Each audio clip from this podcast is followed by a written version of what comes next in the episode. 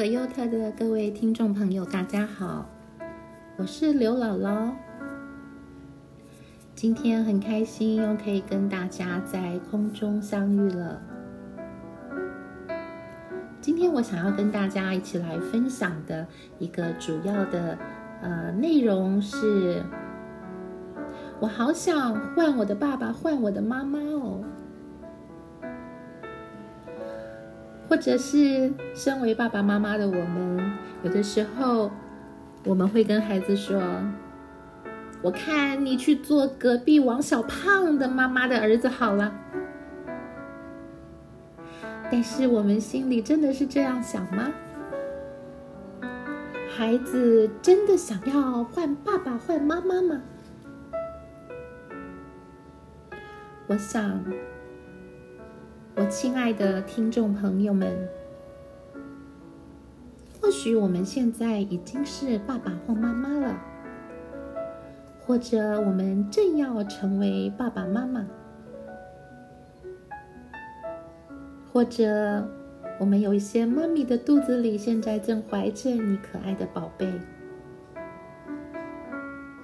无论如何，我们是否真的有认真的想过？我们要怎成为怎么样的爸爸妈妈呢？还是当我们还是孩子的时候，我们曾经在我们的内心当中，我们渴望过我要拥有一个怎么样的家庭？我渴望在怎么样的家庭里面成长？我想要拥有怎么样的父母亲？同样的，那我们的孩子们，也许他们现在还是 baby，也许他们现在还是两三岁的幼儿，那他们有渴望吗？在他们小小的、幼小的、稚嫩的生命的当中？他们对于要养育他们、陪伴他们成长的爸爸妈妈，或者是主要养育者，他们的渴望是什么呢？还记得在许多许多年前，我正在学习情绪聚焦家庭治疗这样的一个心理治疗的取向的时候。我们加拿大来的老师，他当时是在帮助很多有厌食症问题的青少年孩子，也有很多有药物成瘾的这些青少年的孩子们。当他在陪伴他们、治疗他们的过程当中，有的时候他会看到这些孩子的家庭。这些孩子的啊父母，这些孩子的啊主要养育他们的人，其实自己可能也有许多许多生命的议题，甚至有一些可能还有一些是啊有犯罪的行为啊，或者是有一些爸爸妈妈可能都是啊在监狱的生活的当中。那当我的老师在与这些青少年。谈话的过程当中，他尝试问他们说：“那你想要换一个爸爸？如果可能，如果有这个可能，你想要换一个爸爸或者换一个妈妈吗？”大家想一想，这些孩子会怎么回答呢？当时老师跟我们说。几乎他问的每一个孩子，不论他们的家庭、他们的父母是多么的失职，是是缺席的父母，甚至于是对他们有打骂的、啊虐待的、啊不当对待的这样的啊一个家庭里面的爸爸妈妈的，这些孩子的回答都是一样的，他们说。我爱我的爸爸妈妈，我不想换我的爸爸妈妈。这个答案是不是很让我们吃惊？它很让我们觉得哇，跟我们现在成年人的想法是很不一样的。因为当我们的孩子有的时候惹恼我们的时候，我们的孩子让我们情绪快要崩溃的时候，我们都会有一个念头说：“哇哦，送给送给，把你送给隔壁好了，或者你去找一个你喜欢的爸爸妈妈好了，你愿意听他话的爸爸妈妈好了。”所以，我们后来在许多的研究发现，其实孩子爱父母。比父母爱孩子还要深，还要多。我们常常想要把他们送走，想要帮他们换更好的、更合适的父母，可是我们的孩子却不论我们是多么不称职的父母，他们都不愿意换掉我们。当我们知道我们的孩子对父母的爱是这样子，我们的孩子对我们的爱是这样子深。这样子多，这样子可贵的时候，我们真的需要好好的来学习怎么样成为一个好的，啊，孩子的成长生命当中的一个好的教练型的父母。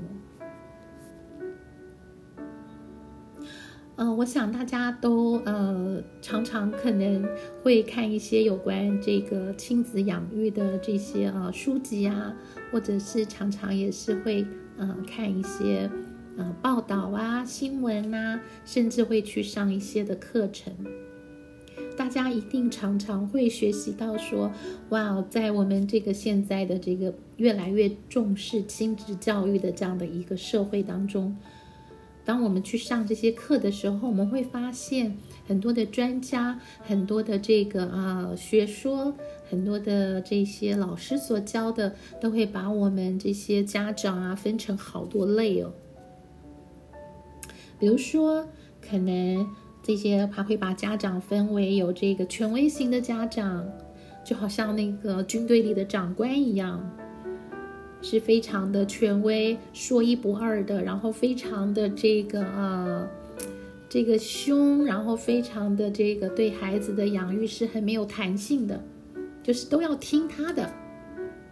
那这个是一类，对不对？还有我们会常常看到怎么样的分类，就是比如说啊，缺席的爸爸，或者是疏忽型的妈妈。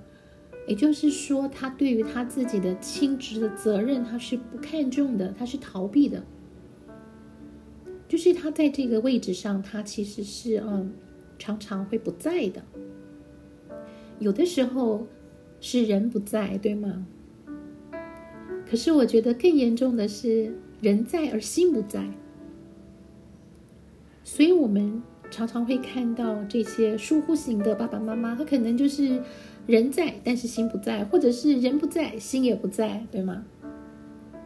还有我们说一种呢，那个爸爸妈妈就好像那个呃一种啊生物啊，好像水母啊，好像一些呃软体的一些的生物，它好像没有骨头，就是它没有什么原则。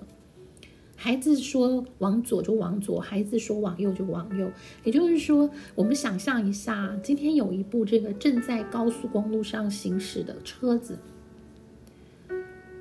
这样子的一个父母的形态呢，那个驾车的我们就是一个三岁的小孩，就是我们把这个一个正在行驶的车子的方向盘的座位，主驾驶的座位呢，交在我们的婴儿婴幼儿的手中，然后爸爸妈妈是坐在啊副驾或者是这个后座，这样是不是一个很可怕的现象？我们通常绝对不会。允许这样的事情发生。可是，当我们在呃养育跟教养我们的孩子的时候，如果我们真的呃没有学习，我们不懂，我们没有想过我们要应该成为一个怎么样的家长教练的时候，那我们非常有可能成为这样子的爸爸妈妈，对吗？有的时候，当孩子跟我们要求一些什么东西，或者是哭闹的时候，我们就很快的把我们的这个手中的方向盘交给我们的孩子了。那这是多么惊险的一件事情！有的时候，甚至可能会酿成这个无法弥补的一个啊结果。那今天我想要跟大家分享一个很特别的家长类型。嗯，我不晓得大家有没有曾经听过，就是脊椎型的家长。脊椎型的家长，那脊椎型的家长有什么特色呢？首先，我们就来想一下，在我们的身体当中，我们有一个很重要的骨骼，那么就是脊椎。我们之所以能够站立，我们能够行走。我们能够弯腰，我们能够向左弯、向右弯、向前弯、向后弯。我们有一个很重要的，就是脊椎。那今天我想要跟大家分享的就是，不论你现在正准备成为爸爸妈妈，正准备进入婚姻，想要有自己的孩子。或者你现在已经是准爸爸、准妈妈，或者像我一样，我的孩子都已经成长，三十岁有了自己的孩子，我们还是有机会，我们还是可以学习成为一个脊椎型的家长。那脊椎型的家长有三个很重要的特点，第一个是友善、慈爱，就是 love。跟 friendly，第二个很重要的原则是坚定，就是 firm。大家想一下，我们的脊椎是不是都有这两个特点？它很 firm 吧？它如果不 firm 的话，它不坚定的话，它如果是随时都是这样软趴趴的话，那我们就没有办法站立，我们没有办法坐直，我们也没有办法行走。那我们的脊椎是不是对待我们很友善呢？当我们想要变换姿势的时候，它就配合我们。那脊椎型的家长第三个很重要的原则是公正。公正，英文就是 fair。大家要听啊！大家有有听到我说的吗？就是不是公平哦。不是公平，是公正。所以，一个脊椎型的家长，一个成熟的家长教练，不是一个事事讲求公平的家长，而是事事要讲求公正的家长。那公平跟公正到底有什么区别？我们在未来的可能第未来的在过去的呃一个礼拜，或者是下下个礼拜，我们会来分享。所以，脊椎型的家长有三个很重要的原则跟特点。第一个是 friendly，友善、慈爱；第二个是 firm，坚定；第三个是 fair，公正。也就是我们说的脊椎型家长的三 F 原则。那今天我首先。跟大家来分享这三个原则，原则当中这三个原则当中的第一个原则就是坚定，就是 firm。好，这也是我们啊身身体里面的脊椎一个很重要的一个功能。那在我们想要让自己成为脊椎型的家长。具有这样的一个坚定的原则跟特质的时候，我们可以从哪一些具体的方法里面、具体的行动里面来做呢？首先，第一个，我们一定要有很清楚的自己的人生的价值观。比如说，我们要知道，我们要养育怎么样的孩子，在我们的家。我们有哪一些很重要、很清楚的价值观跟目标？举例来说，诚实是不是我们家很看重的价值观？礼貌是不是？有爱别人、有爱他人、同理他人，是不是我们很重要的价值观？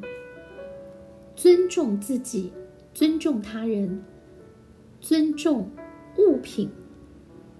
是不是也是很重要的价值观？所以，当我们成为父母的时候，我们在养育我们的孩子的时候，我们要培养自己一个脊椎型的家长很重要的特质，就是 firm，就是坚定。那我们想要有坚定这样的特质，第一个，我们要思想，在我们的家，我们要持守怎么样的价值观？当我们清楚了价值观之后，我们在养育我们的孩子的时候，我们就可以很清楚的来引导他们。我们可以很清楚的在我们的家庭当中树立父母的权柄。我们要知道，在零到三岁幼儿的养育的阶段，爸爸妈妈就是孩子生命当中非常重要的权柄，就是非常重要的 authority。如果在零到三岁的孩子，他没有办法在这个最开始他人生的阶段学会顺服他的生命当中的权柄，也就是父母或养主要养育者的时候。那在孩子的未来，他要在面对权柄有一个合宜的行为，就会是一件很困难的事情。那这个部分我们也会在以后的节目当中再仔细的跟大家来分享。那么具有坚定这样的原则跟特质的家长教练，脊椎型的家长，第二个很重要的是。我们要知道，我们在具体执行的时候，我们虽然有我们坚定的原则，但是这个原则却不是不可改变、没有弹性的。这些的原则可以在一定的程度上成为可调整的。举例来说，那。到三岁的孩，零岁到三岁啊的孩子，他可能睡眠的时间都需要做调整，他就开始会有弹性，对吗？比如说啊，我的大宝，我大女儿的这个孩子，他可能可能零岁的孩子，他零到三个月的孩子，他需要很长的睡眠，但是他渐渐成长，他现在已经啊一岁多的时候，他可能睡眠的时间需要调整，那这个就是我们说的弹性。所以我们在养育我们孩子的时候，我们虽然有我们持守的价值观，在价值观的根基上面，我们也要成为一个有弹性的、可调整的这样的一个方式。第三个，当我们要成为一个坚定的啊，具有坚定特质的这个啊脊椎型的家长教练的时候，我们要知道。我们并不是要用很大的声音去压过孩子，很大的声音、很凶的这样的一个呃 action，这种这样子的行为去这个压制孩子，让孩子产生恐惧，然后来顺服我们。我觉得这可能就是屈服，而不是顺服了，对吗？那我们知道，一个有坚定特质的家长，其实他是会很有自信的，很温柔。但是很坚定、很 firm 的跟孩子去进行养育、教导跟表达，也就是说，我们不需要透过很大的声音，不需要透过很强烈的肢体的表达，然后去让孩子听话。当我们自己有很清楚的价值观，我们知道我们有一定的弹性。我们知道我们为什么这样子去教导我们的孩子的时候，我们就可以很有自信的去表达，很有自信的去进行我们的养育。那当我们想要达到这样子的一个目标的时候呢，还有几个小细节想要跟大家分享。比如说，我们可以在孩子渐渐成长。的过程当中，大家知道，我们即使我们在这个呃婴幼儿期可能很难做到，但是可以在孩子其实懂慢慢懂事，有一点点的语言的时候，我们就可以开始尝试传递啊我们的价值观，就是我们家的价值观。所以我们可以透过跟孩子一起制定家规，或者是有很简单很有创意的啊家庭，我们可以开家庭会议。比如说啊，我们可以就是规定什么时候上床睡觉，然后我们可以规定吃饭的时候要遵守怎么样的礼仪，好像我的这个大宝哈，我的这个大孙，就是呃，他现在他从他开始自己上桌吃饭，妈妈其实也在不停的传递一些餐桌上的礼仪，比如说不可以敲汤匙啊，要怎么样子来取食物啊。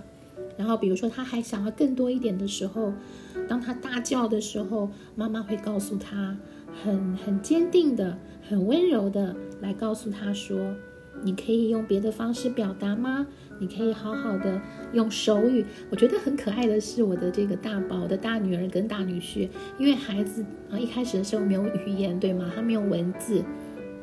所以他们就开始教他很多的手语，比如说再给我一点，比如说谢谢，比如说很多这个呃呃这些手语啊。然后就是让他想要表达的时候，他其实还没有文字，他就用手语来表达，我觉得非常非常的可爱。那我们就发现说，其实，在这么小的小孩，我们也可以开始传递很清楚的价值观。然后，我觉得还有个很重要的，就是我们一定要以身作则。比如说，在吃饭的时候不要看手机，对吗？然后。在跟孩子一起过马路的时候，我们不要闯红灯，不要这个穿越马路，我们一定要以身作则。还有第四个很重要的是，我们要给孩子有再一次的机会。比如说，当孩子开始这个啊，有一些啊对父母啊、对他人有一些不礼貌的说话，有一些情绪的时候呢，那我们可以跟孩子很坚定的跟孩子说。你可以再好好的说一次吗？那我觉得这个都是我们可以很有创意的来呃发展，跟呃在面对我们很不一样、很特别，每一个都非常非常嗯特特别的孩子，就是他们每一个孩子，其实全世界没有一个两个人是一模一样的。所以我们在养育我们的孩子的时候，我们在使用这些呃原则，在想要用这些原则的时候呢，我们要很有创意的，根据我们孩子的需要，根据他的人格特质来调整，来制定我们的这个教养的模式。那最后，我还要想跟大家分享一个小宝的例子。呃，我的这个呃小女儿的小儿子。呃，现在快要这个嗯四个月了。那呃，我记得当时我们在这个，当时我们在他们家的时候，其实我们有了一个小小有一次小小的冲突。那我后来在仔细的思想这个冲突的时候，我就发现。其实啊，他们的教养模式可能是对的。好，那我先跟大家描述一下这个冲突，就是有一呃小宝那个时候很小嘛，哈，才这个呃。不到一个月，那当时有一天我们在给他这个换尿布，那我们都知道，baby 在小的时候，他可能有的时候换尿布，可能他他是他肚子饿，想要喝奶奶的时候，所以我们想要在这个他喝奶奶之前，先给他换干净的尿布，所以我们在换尿布的时候，其实他就哭得非常非常的这个呃伤心。然后非常非常的这个呃撕心裂肺啊，那那我因为我是姥姥，所以我我真的那个时候我就想说，哎，不要换了，就把它抱起来好了。那那时候我的女婿他其实就是小女婿，他就是想说还是要把尿布换好，虽然孩子哭得很很大声。那我后来我后来其实，在我们在这件事情上，我们有不一样的看法。但我后来自己在思想这件事情的时候，我就想说，呃，确实是啊，我们真的是就是应该继续帮他把尿布换完，然后这样他也可以快一点的喝到奶奶，对吗？那我就在想说，呃，我们应该怎么样来这个呃呃调整呢？我后来就在想说，那一个更好的方式是不是就是在我们帮这个小宝。啊，帮小宝换尿布，他哭得很很厉害，很伤心，他不想换尿布，他只想吃奶奶的时候，那时候他还不到，还不到这个呃一个月。那这个时候我们，呃，我们我们应该怎么样来做比较好？其实我后来我也赞成，就是啊，继续的，可能在那个情况，我们会继续的，尽快的去完成帮他的这个换尿布的这个这个呃动作。但是如果在这个过程当中，因为当时可能是新手爸爸妈妈，其实孩子哭成那样子，我们也好紧张哦，我们也好焦急、好焦虑，对不对？可是我们想一下，说这个呃，脊椎型的家长哦，如果我们需要去这个呃平衡。啊，这个特质，比如说，我们需要 firm，我们需要坚定，但是我们也需要 friendly，我们需要慈爱，我们需要让孩子知道，啊，我看到你的需要了，我体会到你的需要了。妈妈、爸爸知道这个时候你好饿，你现在只想吃奶奶，那你不明白，因为你看，啊，刚出生零到两个月的这样的孩子，他不明白为什么当我很饿的时候，你现在要给我换尿布，对吗？呃，他现在只想赶快的这个呃，这个吃到吃到奶奶，所以那个时候我就在想说，如果呃面临到这样的情况的时候，我们该怎么做呢？呃，我后来想到的就是说，呃，如果以后我也我还是会建议爸爸妈妈碰到这样的情况的时候，因为已经在换尿布了，已经换到一半了，那我会建议说继续把它换完，但是在孩子啊哭泣的。这样的一个他很有情绪表达的这样的一个时间里面，我们要不断的用我们的话语，用我们温柔的话语，用我们很温柔的表情，甚至很温柔的手的触碰，去安抚孩子，去传递说：“妈妈、爸爸知道你的需要了，好不好？我们现在赶快。”赶快把它换完，然后把你抱起来，我们就可以去吃奶奶了。那我觉得在这个过程当中，孩子不会失去，他不会呃会被错待，他也不会就是有不被爱的这样子的一个感受。那在这个过程当中，我们也可以完成我们所要在那个阶段换了一半的尿布，我们需要把它换完。那我觉得在这个过程当中，我们很坚定的、很温柔的来做这件事情的时候，同时我们也是在教导我们的孩子，他在这个阶段就要开始学习怎么样顺服他生命当中第一个很重要的权柄，也就是父母。好，呃，我还是很感谢哈，在这个嗯。我很晚的时候，在我孩子其实都长大的时候，我才开始学习这样的一个啊养育的啊课程，才开始去回顾、跟反省、跟反思我自己在养育我的孩子的过程当中，对他们的一些的错待，一些的哦嗯不适宜的一些的教养模式。但是非常感恩的事情是，我现在可以。陪伴着我的两个女儿，以后我的媳妇，我的两个女婿，还有我的儿子，我可以陪伴他们三个家庭，一起来学习怎么样成为脊椎型的家长教练。我们可以怎么样更好的来养育我们的孩子？真的很感谢，也很感谢大家的收听。在未来的可优特的节目的当中，我会慢慢的跟大家分享，从零岁到十八岁，我们可以学习的很多的养育的方式，我们可以怎么样来预备自己，在孩子的每个不同的年龄、不同的发展阶段，根据孩子的需要。每个阶段不同的需要，来好好的养育他们，直到他们十八岁成人，我们就可以很放心的放飞他们，让他们去面对他们自己的人生。谢谢大家的收听，那我们下一次的节目空中再见喽。拜拜。